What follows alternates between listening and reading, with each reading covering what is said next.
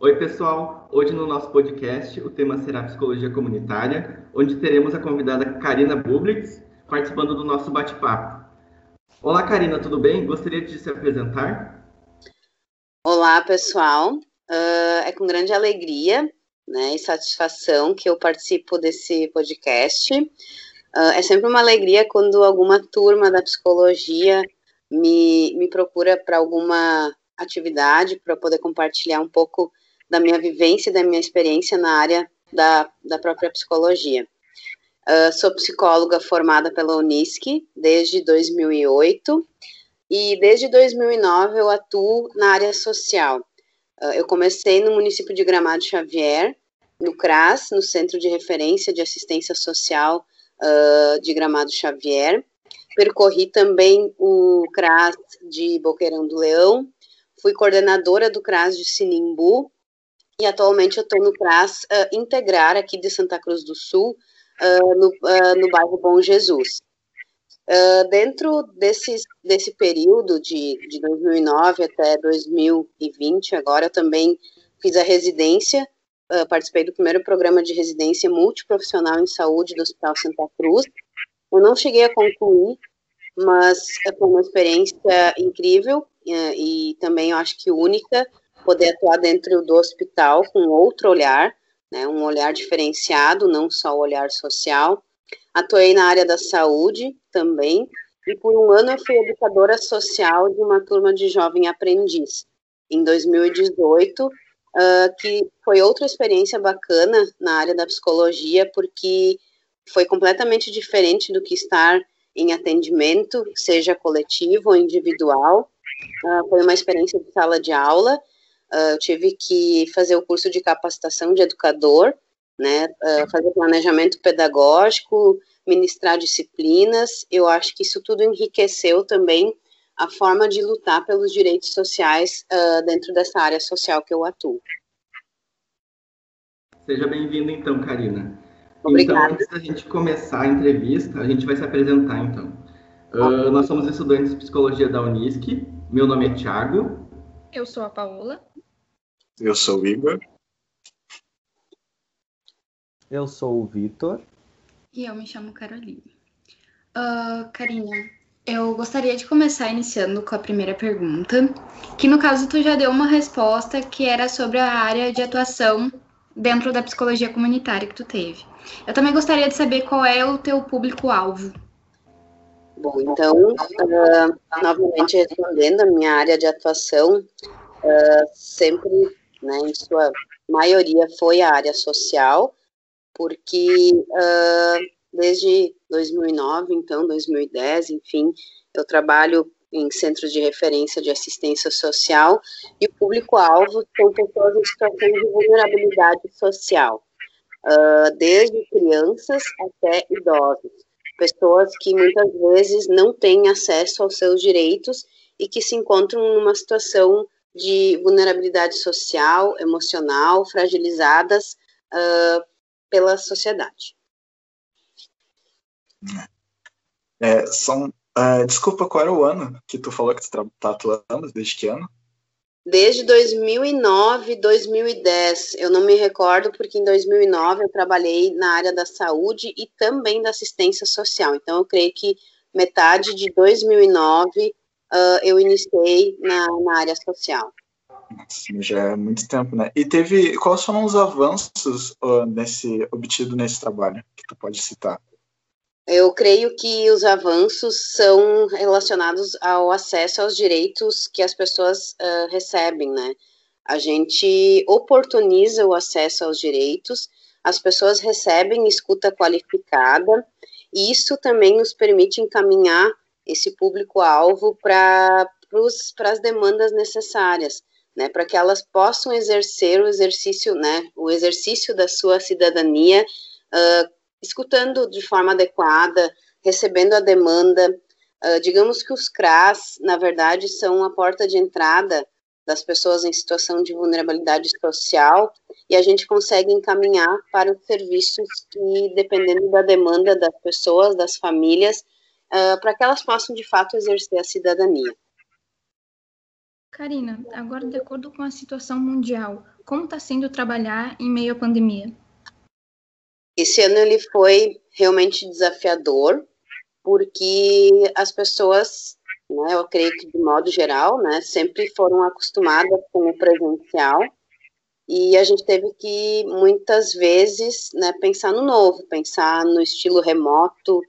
Uh, as pessoas da área social, elas ah, hum, né, me parece que aumentou muito mais esse ano a questão vulnerável, a vulnerabilidade, e a gente teve que trabalhar muito com concessão de cestas básicas, as dúvidas que surgiram em relação ao auxílio emergencial.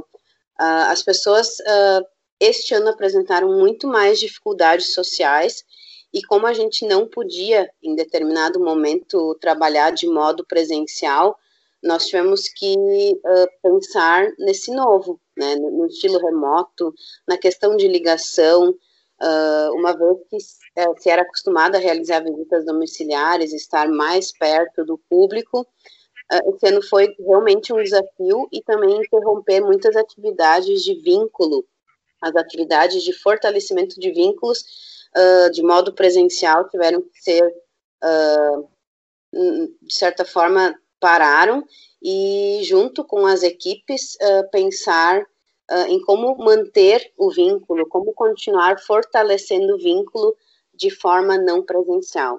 Eu acho que esse foi o maior desafio, né? Não abandonar os serviços, não parar as atividades e tentar no estilo remoto, no estilo virtual, para que as crianças e adolescentes, que em sua grande maioria frequentam os serviços de fortalecimento de vínculos não pudesse, não precisassem parar suas atividades.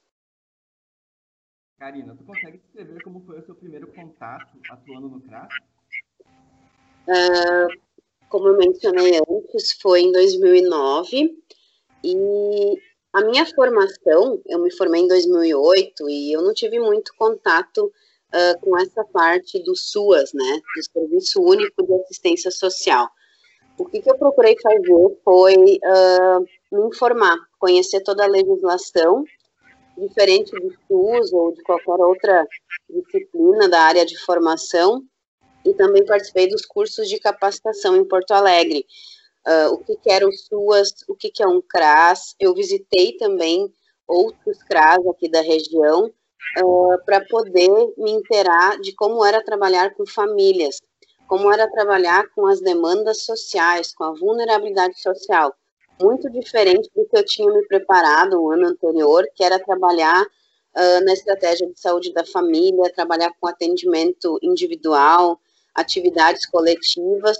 Eu acho que o, o CRAS, né, o, a área do SUAS, ela requer também conhecer toda a legislação. Muitas vezes eu precisei recorrer ao assistente social, porque né? Os técnicos do CRAS, eles não, muitas vezes não se diferenciam em, ah, agora isso aqui é do assistente social, isso aqui é do psicólogo, a gente faz escuta qualificada juntos, uh, e por isso a gente encaminha, quando algum assunto é referente à saúde mental, a gente encaminha para os serviços.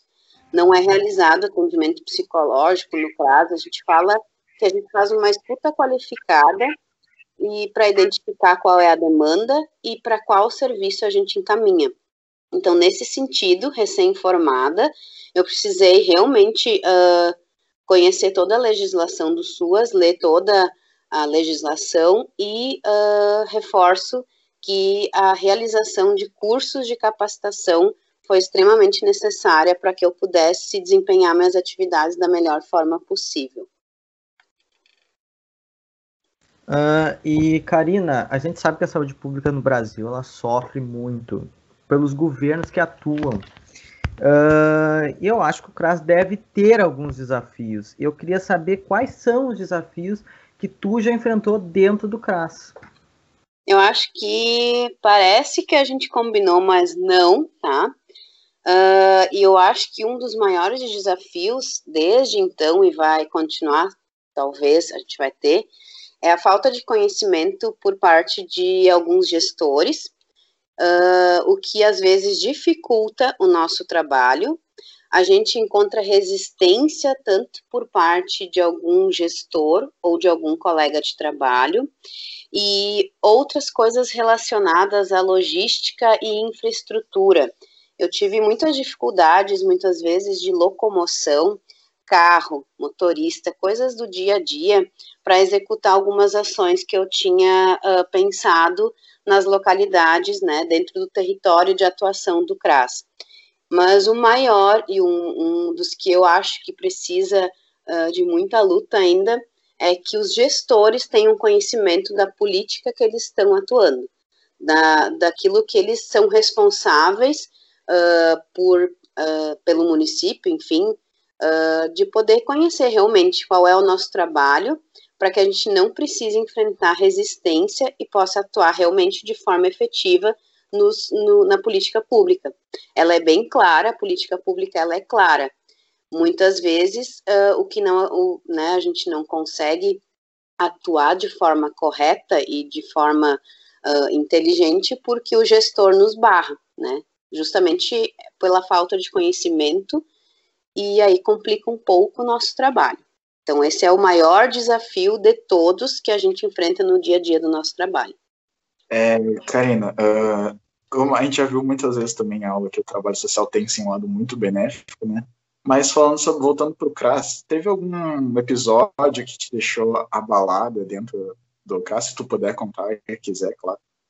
Uh, eu não falei quando me apresentei, mas eu toco violão e eu canto, eu canto, né? Fiz por muito tempo aulas de canto. Eu tenho a música como uma, um dom e uma habilidade. Uh, e sim, num dos trabalhos que se chama Serviço de Fortalecimento de Convivência, volto, Serviço de Convivência e Fortalecimento de Vínculo, eu criei uh, um grupo de música, uh, partindo da demanda da população. Né? Perguntei se eu poderia, então, como não tínhamos professor de música, e eu sabia que tinha uma demanda de vínculo, uma fragilidade de vínculo da comunidade, eu, uh, né, eu ofertei a música como ferramenta, né, e o que que aconteceu, né, por falta de conhecimento da gestão, eu fui barrada, né, esse trabalho, ele, uh, ele não foi reconhecido como o trabalho de um psicólogo social, eu fui considerada como oficineira, em nenhum momento eu me ofendi, eu acho que o trabalho do oficineiro de música é digno, mas uh, também a nível estadual, chegou a coordenação estadual, uh, dizendo que eu não estava desempenhando o meu trabalho de psicóloga, que eu estava sendo apenas oficineira. Uma vez que eu tinha decidido, dentro desse trabalho, com a música, me aproximar do público-alvo e trabalhar de fato o fortalecimento de vínculos que estava fragilizado. Então, essa foi uma das situações mais embaraçosas dentro do meu trabalho, porque ele estava dentro da legislação, ele estava dentro daquilo que o SUAS permite realizar de trabalho, mas eu usei uma habilidade que eu tenho, que é a música, e isso não foi reconhecido pela gestão, chegou até a coordenação estadual, então me, me né, naquele momento me provocou uma situação bastante embaraçosa e que, enfim, não pude executar. Tu nos contou anteriormente desafios, obstáculos, em algum desses momentos tu pensou em desistir da tua trajetória no CRAS? Uh, desistir, eu não sei se é a palavra correta, mas uh, o desânimo e a desesperança, elas abalam bastante e acabam desestimulando o nosso trabalho. É, uh, eu também, eu já deixei trabalhos, né, já, enfim, função de contrato, mas interrompi sim uma, uma carreira de, de, de função pública como concursada, porque eu queria desafios maiores. Uh, chega um momento em que parece que o nosso trabalho não está sendo uh, valorizado. Uh, nunca pensei em desistir da minha atuação como psicóloga, usando todas as minhas habilidades, todas, né? Usando algumas habilidades, usando o meu lado humano, mas em alguns momentos eu tive que interromper alguns ciclos e procurar outros desafios, outros locais que talvez uh, enxergassem ou valorizassem mais o meu trabalho. Então, desistir é uma palavra bem forte, mas interromper ciclos e iniciar novos, eu acho que seria mais viável, mais aceitável daquilo que eu que realmente acredito fazer. Uh, chegando agora já para o fim da nossa desse nosso podcast, tem uma última pergunta para ti. O que, que, tu espera do futuro da psicologia comunitária? Eu novamente reforço que a política pública ela é bem clara, né? A legislação é clara. O que eu acho que eu espero da, da futuro, que eu espero do futuro da psicologia comunitária é mais envolvimento profissional. Mais envolvimento profissional no sentido do profissional ter mais empatia, uh, poder acolher as pessoas uh, nas suas reais dificuldades e ter mais empatia realmente, poder escutar de coração, se envolver com a comunidade, e esse é um diferencial que eu posso dizer que faz parte da minha vivência como psicóloga social, uh, me envolver com a comunidade, conhecer, uh, diferente de só chegar no local de trabalho, cumprir sua jornada diária e ir embora. Então, acho que o futuro da psicologia comunitária depende de um envolvimento uh, profissional maior. se colocar no lugar do outro, participar da vida comunitária eu digo isso como vivência, experiência, uh, o retorno que eu tive das comunidades onde eu atuei quando eu comecei a participar um pouco mais da vida comunitária, a adesão que eu tive uh, das pessoas com as minhas propostas, uh, né, porque juntos a gente criou propostas, não foi o psicólogo chegando no local e impondo o seu modo de trabalho, uh, ouvir a comunidade, se colocar no lugar, participar da vida uh, comunitária, acho que é o futuro da psicologia comunitária. E para isso tem que ter o perfil de psicólogo comunitário. Uh, eu acho que esse seria um, o futuro da psicologia comunitária quando o profissional se insere e realmente se sente pertencente àquela comunidade como um ator junto aos demais atores, né, de transformação da vida, da vida uh, social.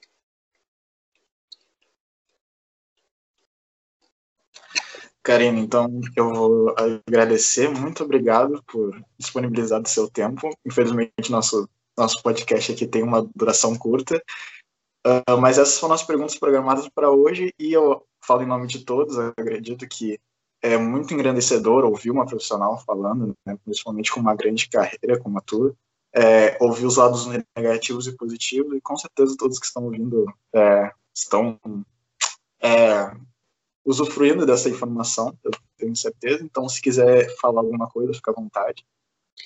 Eu novamente quero agradecer a oportunidade de estar de tá podendo compartilhar a minha vivência e minha experiência com vocês e eu acho que o desejo máximo é que uh, vocês, como futuros profissionais, também possam se engajar com, a, com as políticas públicas, né? Porque uma vez que a gente se apaixona pelas políticas públicas e realmente vai uh, com vontade, com sabendo que a gente tem um perfil e algo uh, que a gente possa melhorar a vida da comunidade, uh, eu acho que esse é um dos retornos gratificantes, né, da nossa carreira profissional e também pessoal, porque aí a gente sabe que está fazendo o certo, né, muitas vezes o errado, mas a gente aprende com o certo, com o errado, e uh, eu desejo muito sucesso para vocês, que vocês possam realmente trilhar uma boa carreira profissional. Muito obrigado, Karina. Novamente agradeço por ter disponibilizado seu tempo. Todas as informações dadas foram excelentes, não tem nem o que falar. Mas é isso. Então vamos finalizar o nosso podcast por aqui. Muito obrigado a todos que estiverem ouvindo e tchau, tchau.